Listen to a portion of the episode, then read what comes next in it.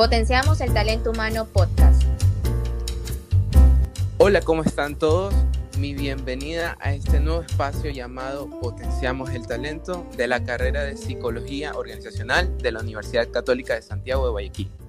Este nuevo espacio ha nacido de la necesidad de innovar y a la vez de compartir todas esas experiencias de varios profesionales, graduados, profesores e incluso alumnos de nuestra misma universidad eh, realmente nació también de la idea de adaptarse a estas nuevas tendencias, de estar al alcance de todos y, ¿por qué no?, de compartir un contenido mucho más fresco, mucho más like y entretenerlos, por sobre todo. Mi nombre es Dani Auki, estudiante de Psicología Organizacional y para mí es un honor el día de hoy tener a una grandísima invitada como lo es Mariuxi Hinojosa, en el cual trataremos el día de hoy un tema muy interesante, como lo es la motivación y su impacto en la vida laboral. Bienvenida, Mariuxi.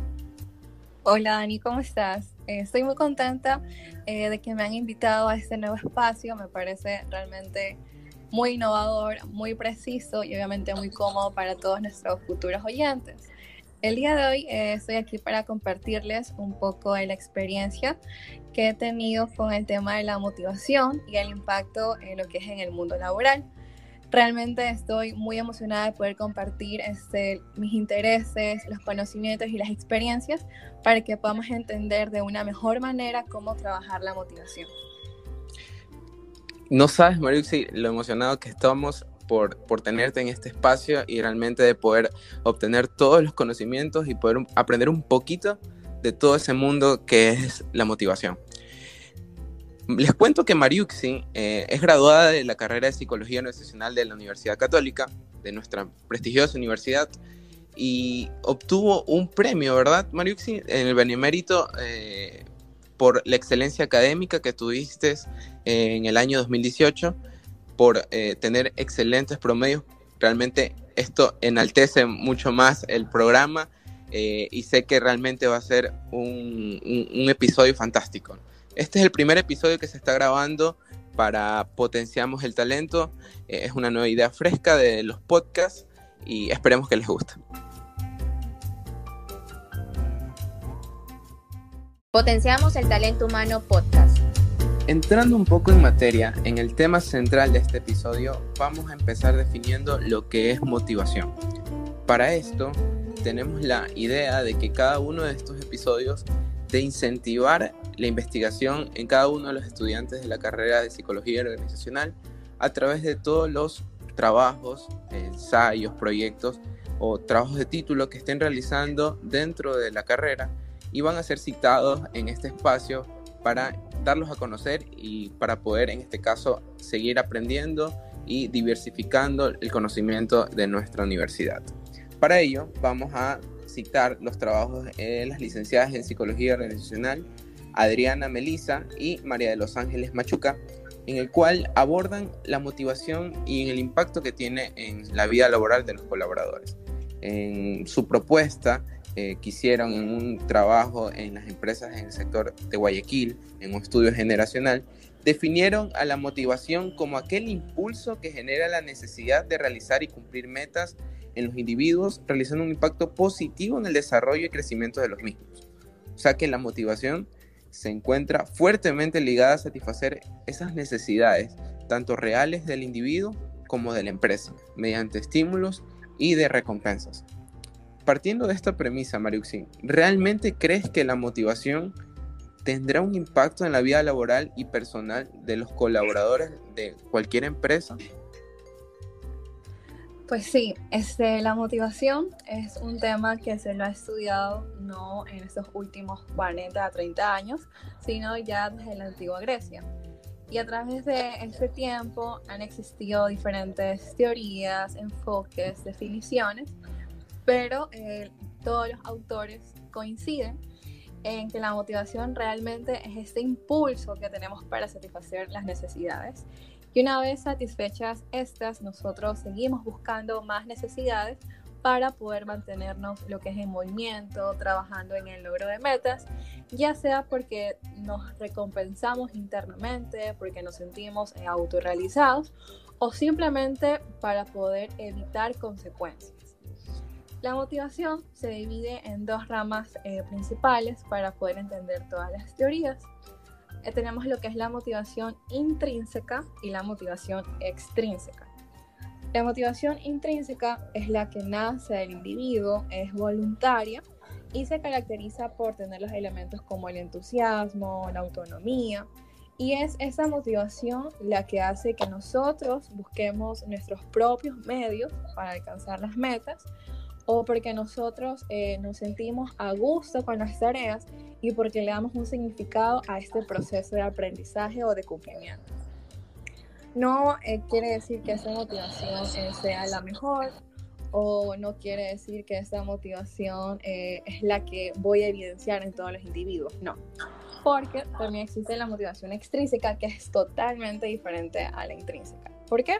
Porque esta nace de terceros es la que evidenciamos bastante en el ámbito académico en los primeros años del colegio, de la escuela, que es cuando los niños están sujetos a cumplir ciertas eh, notas o entregar ciertos deberes para evitar el castigo de los padres o para recibir una recompensa. Entonces esa motivación no es para obtener un resultado o para llegar a una autorrealización, es más bien para evitar una consecuencia u obtener eh, algún reconocimiento. Y eso también se ve evidenciado en las organizaciones, especialmente lo que es en las áreas de ventas, que es cuando tienen esos incentivos, más bien eh, lo hacen para seguir produciendo sin tomar tanto en cuenta eh, el aspecto individual o personal.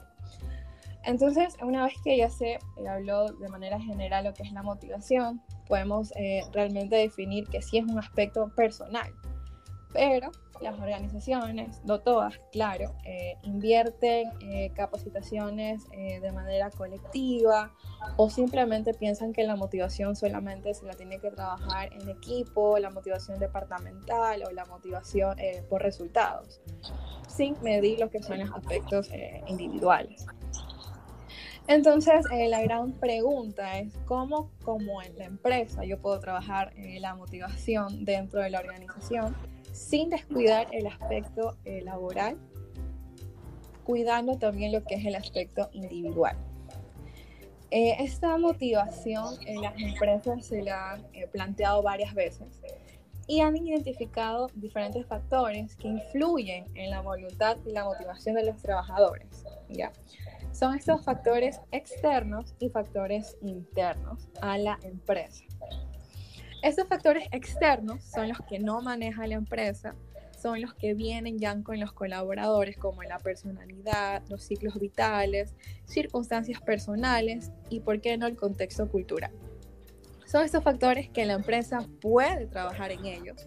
La empresa eh, puede quizás modificarlos o crear espacios que se pueda evidenciar estos aspectos, pero no depende de la empresa.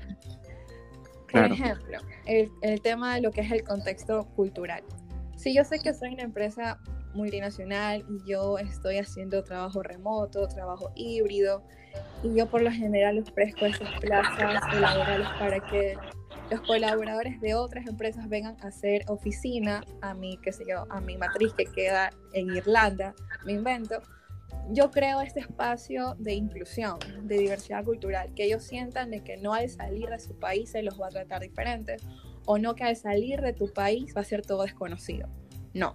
O en el tema de lo que es la personalidad. Yo me acuerdo que una vez en clases nos dijeron algo muy importante y que eso lo sigo aplicando ahora, que es muy importante identificar la cultura de la empresa y analizar la personalidad de mi futuro colaborador. Porque puede ser que en algún momento no puedan este, alinearse. Puede ser que una empresa sea muy conservadora, muy eh, burocrática, muy eh, alineada a los resultados, pero la persona a la que estoy entrevistando es muy eh, extrovertida, es una persona que tiene una agilidad digital increíble, es una persona que quizás sea muy directa y se pasa ciertos pasos. Yo sé que aquí en la empresa no se va a sentir a gusto a mayor de dos o tres meses. Eso, Maruxi, eso, Maruxi, es muy importante lo que acabas de decir, porque eh, podemos definir que la cultura de la empresa va a influir o, va a, en este caso, perjudicar la motivación que pueda tener un colaborador externo, bueno, en este caso un futuro colaborador al insertarse a una organización para que pueda, o sea, uno va a trabajar y en ese momento existe un choque cultural en el cual puede bajar completamente su motivación para poder trabajar, ¿verdad? Claro, porque el proceso de selección quizás no se lo hizo rigurosamente, no se hizo más allá que un escrutinio de la hoja de vida, no, se, no hubo esta conversación. Entonces, en el momento en que la, la, persona ingresa, se da cuenta que la empresa es totalmente diferente, quizás nunca se le habló de cómo era la empresa, eh, quizás yo nunca tuve el tiempo de conocer, vamos a ver cómo podría estar encajando, incluso por los aspectos generacionales. Yo tuve la oportunidad de trabajar en una universidad y mi departamento de talento humano, el 80% eran baby boomers. Ya, o sea, oh. eran personas mayores. Yo era recién llegadita, yo tenía unos 20, 21 años. Entonces, yo realmente me, me quedé un poquito como que sorprendida porque eran personas, primero, que habían trabajado muchísimo ya tiempo en lo que es el Departamento de Talento Humano. Y el tipo de comportamiento, de cultura, de trato era muy diferente. Entonces, obviamente, no tuve tanto choque cultural o generacional, por así decirlo, por el simple hecho que yo ya eh, había tratado anteriormente con personas con baby boomers, quizás yo tenía la adaptación más rápido y ellos hacíamos como que el cambio, ¿no? Quizás yo les podía enseñar algo de, tecnología, algo digital que se podría insertar en la organización y ellos me compartían el conocimiento. Entonces es importante saber dónde yo voy, para que en el momento en que yo ingrese, ya tengo todos los contratos y permisos establecidos, me quede como, ¿qué hago aquí? O sea, este no es mi lugar. Entonces, en el momento en que tú no sientes que encajas, que eso también es un factor muy importante, en la pirámide de Maslow hay una que se llama el sector social, que es cuando una persona, cuando se siente incluida en un grupo, ya es un factor de motivación. Entonces, al no sentirme parte de un grupo, me siento excluida, me siento ya un poco introvertida, quizás me pueda causar desmotivación. Y la persona realmente va generando lo que es ese desinterés, y es posible que se haga eso. Entonces, es necesario que se hagan estas evaluaciones previas a que el, colaborador ingrese. Y otra también, eh, determinar ciertos eh, factores que ya se evidencia estando dentro, como es el ciclo vital, que es identificar eh, cuál es el ciclo vital de mis trabajadores, cuál es la actitud que ellos están presentando hacia el trabajo. La actitud de un chico becario no va a ser la misma que un señor que quizás ya esté eh, en los años ya para jubilarse. Porque el señor ya está buscando este, que ya se les pague su jubilación, buscar quizás una estabilidad eh, post trabajo, mientras que un chico está buscando un trabajo de experiencia, eh, movilidad dentro. Entonces, son diferentes actitudes. Entonces yo también tengo que evaluar eso, o sea, no, no es una cosa de solo dar charlas motivacionales, no, o sea, es un aspecto que realmente se debe evaluar. Esos son todos los aspectos externos, ¿no? Que ya vienen con las personas, pero también están los factores internos que son ya dentro de la organización que sí los manejan y sí dependen de ellos, que es como el dinero, que deben ser sueldos eh, competitivos y equitativos, lo que es el reconocimiento, eso sí está súper bien este, establecido, que los trabajadores se sienten muy motivados cuando la recompensa, eh, más allá de lo monetario, la recompensa también la, la perciben cuando ellos se sienten importantes y necesarios dentro de la empresa.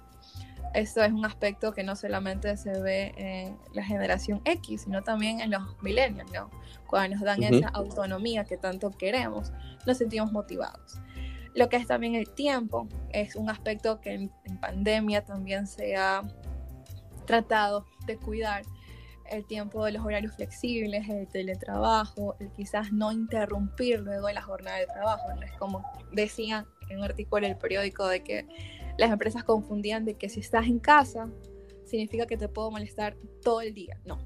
Exacto, o sea, no, no había ese respeto por, por, por, las actividades propias del hogar o por el tema de distraerse. Eh, alejarse un poquito del trabajo en el aspecto positivo, ¿no? Tratar de que esa motivación tenga y que no exista una sobrecarga de trabajo que a lo mejor puede terminar afectándolo, ¿no? Claro, incluso algo que es el tiempo, que quizás todos le decimos es obvio que tiene que respetar el tiempo, pero aunque parezca obvio, no se lo suele manejar y es un aspecto que también deberíamos considerar para mantener a las personas, eh, a los colaboradores motivados. Y obviamente ya vienen otros factores como las promociones o los planes de carrera o la autonomía, que de cierta manera siguen siendo aspectos muy importantes que mantienen al colaborador con ese sentimiento de importancia y ellos igual mantienen este interés por seguir aprendiendo. Entonces son dos aspectos, factores externos e internos de la motivación que sí se debería eh, considerar dentro de la empresa. Marixi, tú topaste un tema súper importante y muy relevante en la actualidad y es el tema de las generaciones dentro de las empresas y cómo esto influye directamente en la motivación de cada uno de ellos. Aquí tengo un trabajo de la licenciada en Psicología Organizacional Gabriela Solís, el cual plantea que el significado de reconocimiento varía para cada persona, justamente lo que estábamos hablando, y que esto tiene mucha más relevancia en ya que tiene una distinta percepción acerca de lo que ellos consideran que la empresa les puede dar en ellos como un incentivo a su motivación, satisfacción y por ende desempeño. Bajo esta óptica, realmente quisiera saber tu opinión, Marixi, eh, en cómo crees que las empresas deberían abordar o manejar esta motivación nacional que viven hoy por hoy cada una de las empresas en el país. Ya este, las organizaciones, ellas han evidenciado eh, que la mayor ventaja competitiva que se obtiene son obviamente los colaboradores, no solamente eh, cómo me puede producir o cómo, bueno, aparte de evaluar su perfil académico y su perfil eh, laboral, ya se han estudiado en diferentes eh, factores individuales o personales que también influyen eh, dentro de la motivación en las empresas. Se tiene que primero reconocer o identificar cuáles son las generaciones que conviven dentro de la organización y hacer preguntas generales, ¿no? Cuáles son las actitudes que tienen estas generaciones eh, frente al trabajo, qué es lo que esperan, cuáles son sus valores o cómo, o cómo ellos perciben esta vida laboral. Entonces, cuando yo tengo eh, la respuesta de estas preguntas, yo puedo ir trabajando poco a poco dentro de mis, de mis generaciones. Se lo hace así de esta manera un poco macro, porque nosotros sabemos que los millennials eh, comparten una cualidad entre ellos, al igual que la generación X o los baby boomers. Yo no puedo trabajar de una manera muy individual, imagínate que yo tenga eh, un departamento de marketing con 30 chicos, a ellos les pregunto la actitud hacia el trabajo, cuáles son sus aspiraciones, termino el estudio en dos meses, ya es abril y ya la motivación de ellos cambió totalmente porque quizás ya cumplieron lo que querían, quizás nacieron nuevas necesidades. Entonces, no, esos estudios así no se los puede hacer, sino por generaciones. Claro, porque es muy dinámico. Claro. Entonces, eh, ya las que son las futuras tendencias en lo que es la motivación laboral, ya tienen muy presente la gestión y las necesidades por generación. Entonces, eh, actualmente tenemos los que son los baby boomers, generación X, millennials y muy pronto ya los que son los centennials. Entonces yo evidencio, ¿no? Por ejemplo, eh, me voy con los, señores generación X. Ellos por lo general están buscando eh, trabajos competitivos, ambiciosos, les encanta la toma de decisiones, dirigir proyectos, les encanta sobresalir. Entonces, ¿por qué yo no eh, poder otorgarles eh, el sistema de mentoring hacia los nuevos eh, chicos que están ingresando? ¿Por qué yo no otorgarles la oportunidad de seguir tomando decisiones o liderar ciertos grupos de trabajo? Porque sé que a eso a ellos los hace sentir bien dentro de la empresa. O en el caso de los millennials, que valoran muchísimo lo que es la autonomía es decir, que yo les puedo enseñar los primeros días cómo se lleva el proceso, de ahí el proceso es netamente tuyo. Y ellos ahí recurren a su queridísimo y amado feedback, que cada cierto tiempo tienen que ir, lo estoy haciendo bien, no lo estoy haciendo bien, cómo lo puedo hacer mejor. Y ellos así van ganando muchísimo más confianza.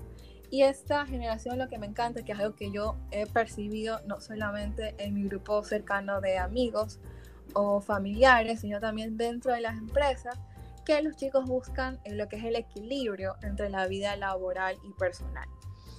Entonces es un aspecto que realmente se debe cuidar muchísimo. Entonces si yo hago este balance en esta generación, los voy a mantener conmigo hasta que ellos decidan irse ya sea por mejores este, oportunidades. Y lo que yo realmente me quedé sorprendida mientras estaba leyendo es que los millennials actualmente ocupan el 35% de la fuerza laboral. Wow, o sea, es millón. Sí, eso fue en el 2020, al final del 2020. Ya imagínate a ver en cuánto estará. Incluso ya los millennials tienen las capacidades, conocimientos y experiencia para ya ser coordinadores e incluso ya apuntar a gerencias. Entonces ya son este, generaciones que ya están creciendo muchísimo. Son eh, una generación que apuesta por el crecimiento, por la eh, agilidad digital, por el sistema de aprendizaje. Entonces yo puedo ir trabajando estos pequeños espacios para que ellos mantengan lo que es la motivación o se sientan importantes y sientan que la empresa aún mantiene el interés por ellos. Entonces, eh, al momento de yo evidenciar todas estas características, yo puedo generar espacios que no generen tanto eh, ingreso, no, tanta inversión en las empresas, sino espacios en los que ellos puedan sentirse a gusto. Cuando empezó todo este tema de la pandemia y con ello estas nuevas prácticas eh, laborales, tales como el teletrabajo, se tuvo que incluso evaluar cuáles eran las características de los colaboradores a nivel generacional, porque yo no podía quizás este, mandar a un baby boomer a que me haga toda la presentación PowerPoint, Canva, Photoshop, Adobe a su casa. Cuando yo sé que es una persona que quizás no lo pueda estar manejando como lo manejaría un millennial o que le costaría un poquito más manejar esos procesos. Entonces yo que hago evalúo, sabes que él me puede ayudar en capacitaciones, o él me puede ayudar en mentoring o el tema de liderazgo. Y sabes, eh, disculpa que te interrumpa, Mariuxi, eh, y cuando muchas de esas empresas saben reconocer eso y resulta que ellos intentan o están en ese impulso de querer eh, capacitar a esas personas, a esos baby boomers, en temas actuales y existe mucha resistencia. O sea, se nota el choque y a veces existe esa negativa a querer aprender cosas nuevas. Entonces, es muy bueno lo que dices porque tratamos de que el choque incluso con las nuevas tendencias no sea tan fuerte y que sea mucho más adaptable hacia ello. En este caso, para que su motivación no disminuya, ¿no? Claro, incluso este, eh, existe, o bueno, existe, existió y existirá bastante dinámica entre las generaciones. Y para mí, el truquito también está en hacer que esta convivencia generacional sea amena que ni uno se sienta más que otro o, uno se sienta eh, un poquito más indispensable, sino que todo sea con equidad y respeto. Eso también creo que es importante porque como son valores diferentes que poseen esas generaciones, es eh, muy indispensable también reconocerlas al momento de trabajar, ya sea por tema de pandemia, por trabajo en equipo, en cualquier aspecto organizacional, es importante la evaluación de las generaciones me parece súper importante lo último que dijiste. Siempre hay que mantener esa equidad eh, con respecto a todas las características propias, en este caso de las generaciones. Y, rescatando un poco lo que dijiste, el, el, ente o la responsabilidad como tal del psicólogo organizacional en las empresas es velar por esa, aparte de esa equidad, por, por tratar de resaltar esas características propias de cada generación y potenciarlas y sacarle, por así decirlo, el jugo, el provecho a cada uno de, sus fortalezas y hacer que vivan y que convivan para con las metas y motivaciones de la empresa en general. Me pareció fantástico eso. Y bueno, vamos a incurrir en algo que hoy por hoy eh, nos está afectando lamentablemente y que parece que eh, es algo que, por lo cual tenemos que acostumbrarnos, como es la pandemia. Muchos aspectos negativos incluso han surgido a partir de esto y, mucho más se han visto reflejados en la vida laboral de, los ecuatorianos. Vamos a, ver un poquito el tema de, del impacto que tuvo la pandemia en la motivación, incluso algo que mencionaste como el teletrabajo. Y para eso eh, tenemos una publicación del diario El Universo, que fue publicado el 13 de julio del 2020 a través de un estudio de la ESPOL que manifiesta que en el Guayaquil metropolitano, esto quiere decir Daule, Durán, San Borondón, Guayaquil, alrededor del 80% de los trabajadores percibieron menos ingresos y realizaron más horas de teletrabajo durante la pandemia. En ese mismo estudio, un mayor nivel de agotamiento laboral en aquellos trabajadores que su motivación extrínseca era el dinero. En cambio, aquellas personas que gustaban de hacer presentaron menor nivel de agotamiento y de conflicto, lo que estábamos hablando, esas crisis que pueden existir en esto del teletrabajo. Bajo este estudio, Maruxi, y teniendo en cuenta el escenario actual, las organizaciones ecuatorianas deberían buscar nuevas estrategias para satisfacer las necesidades no remuneradas de sus trabajadores. Pues sí, a raíz de todo esto, eh, eh LUCAP ha determinado también que eh, los profesionales se sienten motivados cuando encuentran eh, un proyecto laboral muy ambicioso, significativo y con impacto, siempre y cuando respetando eh, los tiempos, respetando lo que es el espacio, porque igual llega un momento en que la empresa busca generar lo que es la lealtad o este compromiso hacia la empresa. Entonces, la empresa puede gestionarlo de una manera negativa exigiendo, pero no haciendo el ganar-ganar. Las tendencias eh, futuras acerca de la motivación eh, van a tener eh, más en cuenta lo que te comentaba, el desarrollo de lo que son las habilidades, más no el desempeño de resultado. ¿Por qué? Porque son personas que ya el tema del dinero sí, lo pueden tener como un aspecto de motivación, todos en algún momento lo tenemos y lo vamos a tener, pero yo debo ir más allá de ese reconocimiento monetario hacia mi colaborador. ¿De qué me sirve a mí agotar a un buen talento en una semana, agotarlo, cansarlo, y la siguiente semana me puede rendir menos de la mitad o menos el promedio? O sea, ¿de qué me sirve a mí cansarlo? Si yo lo puedo mantener activo, respetando, y por qué yo no eh, generar ciertos espacios o flexibilidades hacia ellos que puedan manejar sus actividades de acuerdo a, a sus quehaceres domésticos también, porque en el teletrabajo yo tenía el caso de una prima que ella trabajaba, trabajaba, trabajaba y cocinaba. Cocinaba ahí más o menos, regresaba y trabajaba y era como que en, en el escritorio tenía, qué sé yo, la olla, tenía el bebé, tenía, tenía todo. Entonces, ¿por qué no crear estos espacios de respeto también dentro del hogar? Entonces, en este momento eh, que el colaborador se siente agotado, que ya está el reconocimiento monetario ya no significa nada. Es como que quizás que el dinero ya no me mueve. Yo quiero que me respete mi día de descanso. Yo quiero que me respeten por lo menos que a las 6 de la tarde me desconecto y de ahí ya nadie me moleste. En la pandemia se evidenció bastante una práctica que se llama placement ¿ya? Esto eh, es más o menos como una rotación, pero no. Cuando hubo lo de la pandemia, varias áreas de las empresas tuvieron que cerrar, algunas se fusionaron y las empresas, obviamente empresas quizás anglosajonas, eh, tuvieron la grandiosa idea de no hacer un despido masivo, sino de evaluar el potencial que ellos tienen y de acuerdo a sus intereses y habilidades, ojo, habilidades ya no resultados, moverlos a diferentes áreas. Si yo sé, por ejemplo, que yo tengo, no sé, cerré un local, me invento, en San Borondó cerré un local, pero sabes que yo sé que ahí dentro había un chico que estaba estudiando marketing y estaba ya en los últimos semestres. ¿Por qué no lo evalúo y lo puedo mover quizás al departamento de marketing? No te despido, pero te hago el replacement, te muevo dentro de mi organización. Entonces, ellos qué sienten? ¿Sabes qué? Mira, no me querían solamente por lo que yo producía, o sea, también me querían porque saben de lo que soy capaz.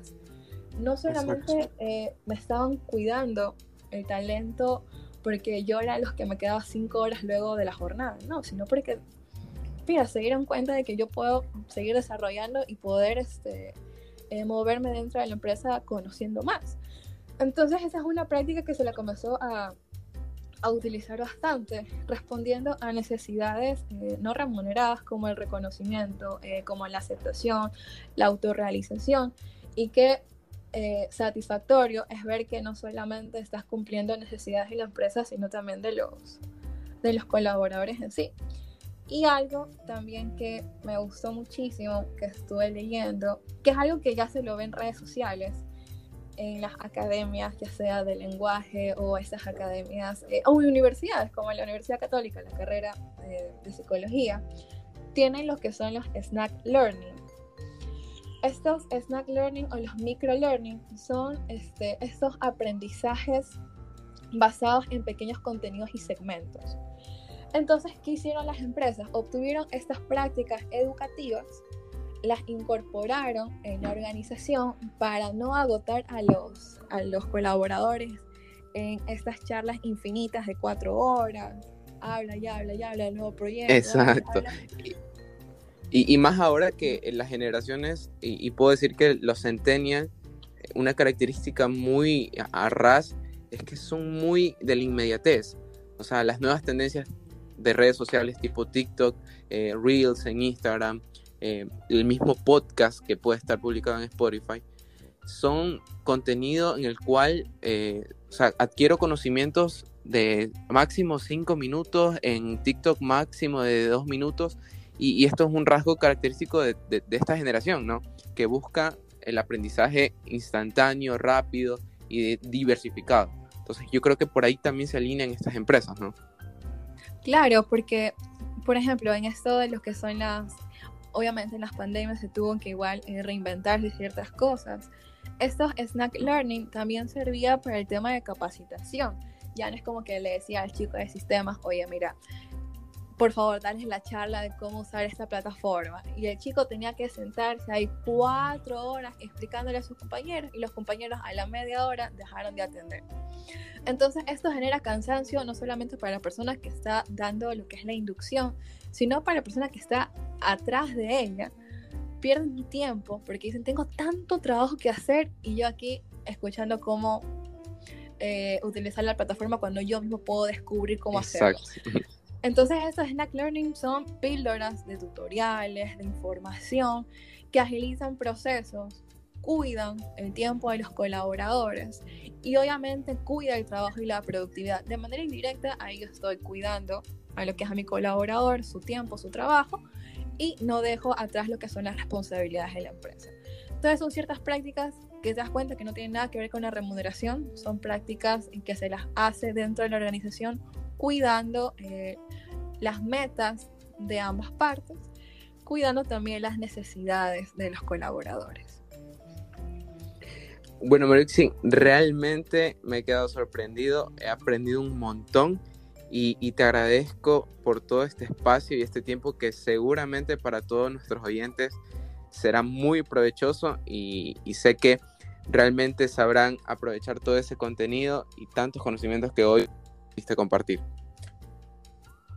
Gracias, Dani. Gracias por haberme invitado a este primer episodio. Espero que no sea el último, que los chicos igual sigan incentivándose igual con el aprendizaje y sigan creando estos espacios que realmente son buenos y no solamente los alumnos pueden aprender de la Universidad Católica, sino también del resto de, de la ciudad, profesionales y demás. Claro, esperamos tenerte de nuevo en este espacio y realmente fue un gusto enorme haber compartido con ustedes. Y también contigo, Mauricio, un gusto. También eh, quisiera agradecer al, al, proyecto de vinculación eh, y que no se olviden de seguir el Instagram oficial de la carrera de Psicología Organizacional, como lo es eh, arroba psicoorg.ucsg, donde estaremos compartiendo más contenido y eventos para ustedes. Nos vemos en otro episodio de Potenciamos el Talento Humano Podcast.